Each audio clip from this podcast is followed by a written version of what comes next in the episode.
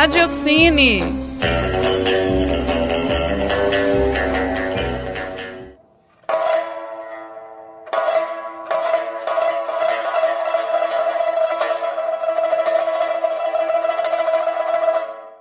Olá, ouvintes da Rádio Online da PUC Minas.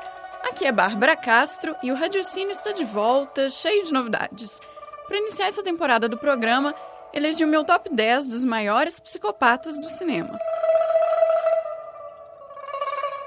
Em décimo lugar está nosso querido Kevin, do filme Precisamos Falar sobre Kevin. Ele merece um lugar nessa lista por apresentar tendências psicopatas desde criancinha. Sem nenhuma empatia pelos outros e aquele ar de desprezo, Kevin comete terríveis atos, inclusive contra sua própria família, mostrados ao espectador pelo ponto de vista de sua mãe. Uma questão que gera debate sobre o filme é até que ponto os pais devem ser culpados pelo comportamento de seus filhos.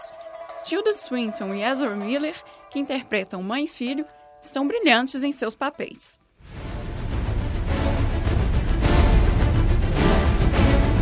Na nona posição, temos o Coringa, interpretado de forma memorável por Heath Ledger em Batman, Cavaleiro das Trevas.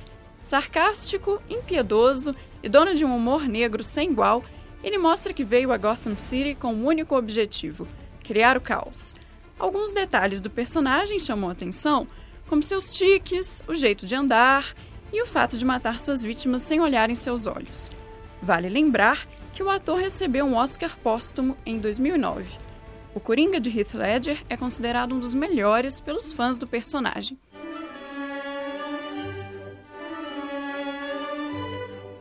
O dono da oitava posição tem muito estilo. É fã de música clássica, especialmente de Beethoven, e adora praticar a velha ultraviolência junto com seus drugs, que significa amigo na linguagem fictícia NetSat. Após cometer crimes por puro prazer, Alex Delarge, do clássico Laranja Mecânica, sofre uma lobotomia e passa por um tratamento psicológico conhecido como método Ludovico. Durante as sessões, o personagem é exposto a imagens brutais com o intuito de provocar nele aversão à violência. O espectador então acompanha como ele reage à nova situação.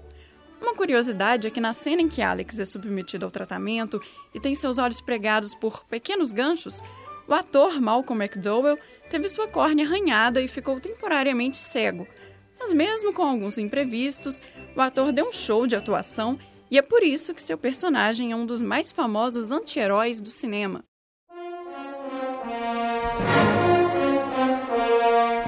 Em sétimo lugar está a fã número um de um famoso escritor. Só poderia ser Annie Wilkes, do filme Misery, adaptação da obra de Stephen King. Ela acolhe em sua casa seu autor preferido, Paul Sheldon, após ele sofrer um acidente.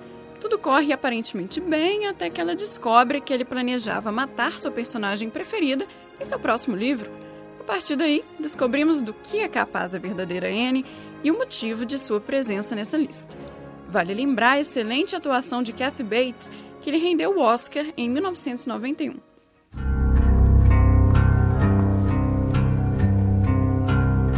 No sexto lugar está mais um vencedor do Oscar por dar vida a um psicopata.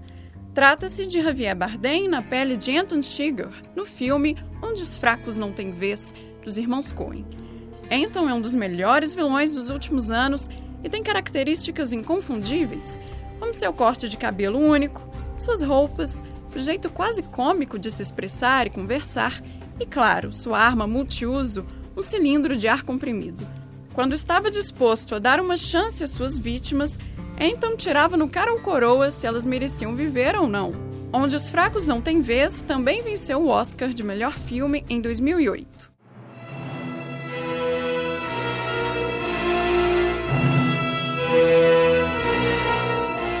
Na quinta posição, Max Cady, vivido por Robert De Niro. No filme Cabo do Medo, o personagem está disposto a tudo após ficar 14 anos na cadeia por um erro de defesa de seu advogado. Em sua busca por vingança, ele estuda e se aperfeiçoa na prisão. Quando sai, Max mostra que é capaz de tudo por atingir seu alvo, inclusive perseguir as pessoas que o cercam, sem nenhum remorso por seus atos. Sua persistência e esperteza para conseguir seu objetivo chamam a atenção. Uma curiosidade é que o filme, dirigido por Martin Scorsese e lançado em 1991, é um remake de seu homônimo de 1962. A trilha sonora utilizada é a mesma nos dois filmes. O ocupante da quarta posição vive o típico American Way of Life. Christian Bale rouba todas as cenas na pele de Patrick Bateman no filme Psicopata Americano. Patrick é um jovem empresário muito bem sucedido, possui um apartamento de luxo, veste ternos de grife, usa os melhores cremes de beleza e é noivo de uma perua interpretada por Reese Witherspoon. Ele define a si mesmo como um ser humano sem nenhuma emoção identificável, exceto ganância e aversão. A solução que ele encontra para preencher seu vazio existencial é matar pessoas com facões, machados e serras elétricas. Fazendo uma sátira à sociedade americana dos anos 80, o filme é cômico em muitos momentos. O final, que gerou algumas teorias, fica em aberto para o espectador. A terceira posição pertence àquele que provavelmente influenciou todos os outros dessa lista. É claro que estou falando de Norman Bates, do clássico de Hitchcock, Psicose. O personagem foi inspirado em Ed Gein, um famoso serial killer dos anos 20 que também inspirou outros longas. Bates era aparentemente um jovem calmo e gentil, mas que assumia a personalidade de sua controladora mãe e acabava cometendo assassinatos. Muitos críticos acham que a atuação de Anthony Perkins como Norman Bates merecia um Oscar. No entanto, ele não foi sequer indicado.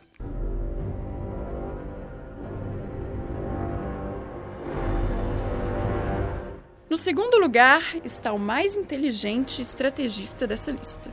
Em Seven, dirigido por David Fincher, John Doe se vê como a espada de Deus, fazendo suas vítimas com base nos sete pecados capitais – ele planeja meticulosamente todas as mortes e seus desdobramentos. Nas duas últimas, baseadas na inveja e na ira, estão envolvidos os investigadores dos assassinatos de Doe, interpretados por Morgan Freeman e Brad Pitt.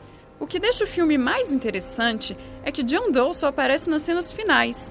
No entanto, o espectador sente sua presença a todo momento através das cenas dos crimes. Kevin Spacey é quem dá vida a esse psicopata de forma brilhante o ator pediu que seu nome não estivesse nos créditos iniciais, justamente para causar suspense. No final do longa, porém, seu nome é o primeiro a aparecer. Além disso, nenhum material de divulgação do filme contém o nome de Kevin.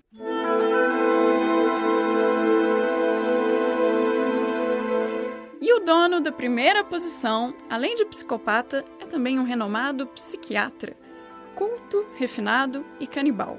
Em O Silêncio dos Inocentes, Hannibal Lecter é um daqueles vilões que fascinam o público. Interpretado magistralmente por Anthony Hopkins, o psicopata ajuda de dentro da prisão a agente do FBI Clarice Starling, interpretada por Jodie Foster, a encontrar um serial killer.